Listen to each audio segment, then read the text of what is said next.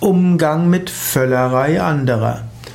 Vielleicht hast du das Gefühl, dass jemand der Völlerei frönt. In der katholischen Kirche war ja auch Völlerei, Gula auch genannt, eine der zwölf Todsünden.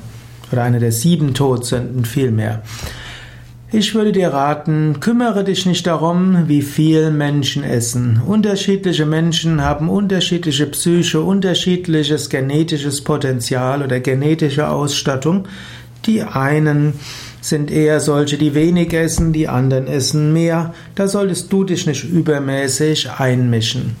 So wie Menschen psychisch unterschiedlich sind, sind sie auch in ihrem Körper unterschiedlich.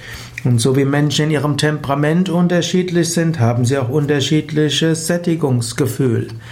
Am besten mische dich dort nicht ein, lerne Menschen zu respektieren für ihr, all ihre guten Eigenschaften, aber kritisiere sie nicht für äh, zu dünn, zu dick, zu groß, zu klein oder was auch immer.